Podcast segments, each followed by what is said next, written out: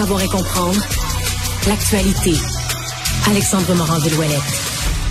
Bon, Alex, vas-tu essayer de me brosser toi aussi? Non, non, Là, non, c'est non, comme, non. J'ai reçu le boss. Ouais. Après, je reçois Sophie. C'est Là, pas je mal moins dis, prestigieux, hein? t'es- toi? Ouais, je suis Ah moins non, prestigieux. dans- c'est pas une question de prestige. OK. Une question de pertinence, d'efficacité. de- Bon, ben ça, de- j'y voilà. excelle, Benoît, et je suis là pour ça. Bon, tu vois.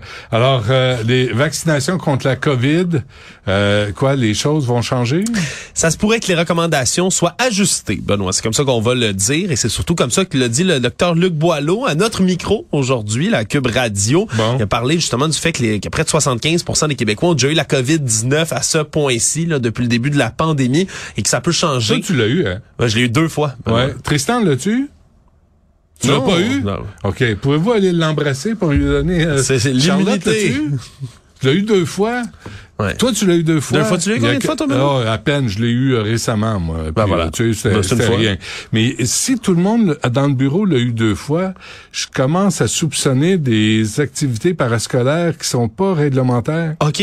Quel genre d'activité scolaire, Benoît? Aimerais-tu les énumérer non, en non, j'ai pas, non, mais si j'ai des détails, je vais vous les apporter. Bon, ben, Mais on a hâte que tu fasses la lumière là-dessus sur Ah, le- le- la contamination à Cube Radio. Mais là, ce qu'on peut changer, c'est que maintenant, la protection, on soupçonne qu'avec une immunité vaccinale là, combinée avec plusieurs fois où on aurait eu la COVID, ça allongerait cette protection qu'on a contre la COVID-19 au-delà de six mois, comme c'était prévu. Bon. Donc, on pourrait étirer le temps entre les différentes doses. Mais pour ceux qui l'ont pas eu, comme Tristan, qu'on salue, ben, allez chercher ces doses de rappel. Ça reste quand même assez Hmm. essentiel. Merci. Surtout si vous êtes des gens à risque, continuez à aller vous protéger. Mais on pourrait changer ces recommandations de santé publique Ouais. bientôt. Alors, Tristan, faut que tu l'aies au moins deux fois pour travailler à Cube Radio? On va venir te Ok? tousser dessus après. Tout le monde vient tousser autour de toi. Vas-y donc, Charlotte, une coupe de tout, là.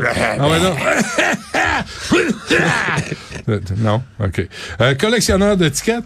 Oui, parce qu'on a plusieurs leaders sanitaires pendant la pandémie. Benoît, tu te souviendras peut-être lorsqu'on avait les couvre-feux et autres interdictions de se déplacer entre les Oui. régions. Ça coûtait cher, hein? c'était 1550 dollars les constats d'infraction.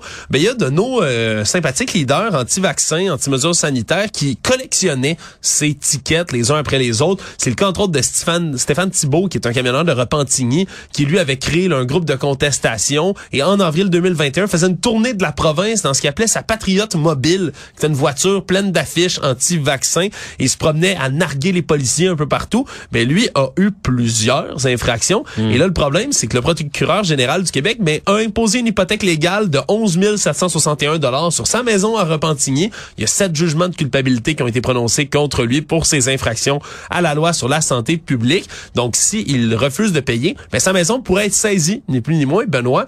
Et ce qu'on se rend compte, c'est que les huissiers au Québec ben, sont assez astucieux, merci, puis ils vont finir par avoir la couleur de l'argent du gouvernement.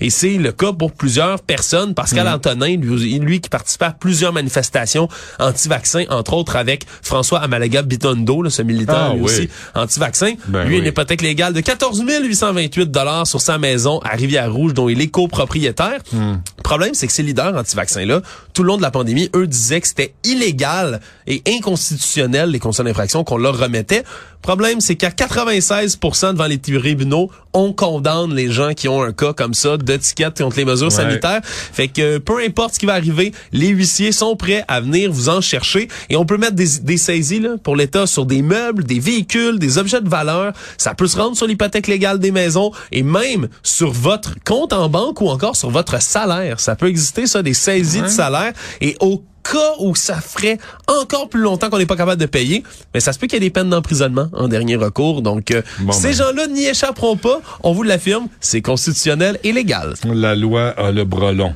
Euh, un mot sur euh, le coût du déjeuner qui explose avec l'inflation. Ouf, que ça coûte cher. Hein? L'inflation a frappé Ouais. un peu partout, particulièrement dans la nourriture. Et ce qu'on apprend, c'est particulièrement pour le déjeuner, c'est extrême. Le coût de l'assiette qui fait un bond d'au moins 20% depuis 12 mois. Le coût des aliments, c'est 11,4 d'augmentation en un seul, en une seule année au Canada. Pour le beurre, le 23% d'augmentation, 18 pour le pain, pain, 16 pour le café, 16 pour les œufs, 14 pour les céréales, 11 pour le lait, 11 pour les fruits. Ça coûte vraiment cher se faire une belle assiette à déjeuner. Le bacon, parle de ce qui est important. Ouais, le bacon, je, l'ai pas devant moi, le bacon. Combien ça coûte, le bacon? 30 30 ça augmente. Ça, mais ça augmente en fou. comme je dis, le beurre pour faire euh, pour faire ton bacon dans le poêle, ça aussi, ça tu augmente. Tu mets pas de beurre avec ton bacon. Tu mets pas de beurre avec le ben bacon? non, tu vas te faire réanimer d'une crise cardiaque après un premier déjeuner. T'es-tu sérieux? Mais pas de beurre. fais pas de bacon, ça Non, non, c'est ça. Je fais pas de bacon. Ça longtemps, j'en fais beaucoup moins. Mais le bacon, tu sais, ça choque du monde.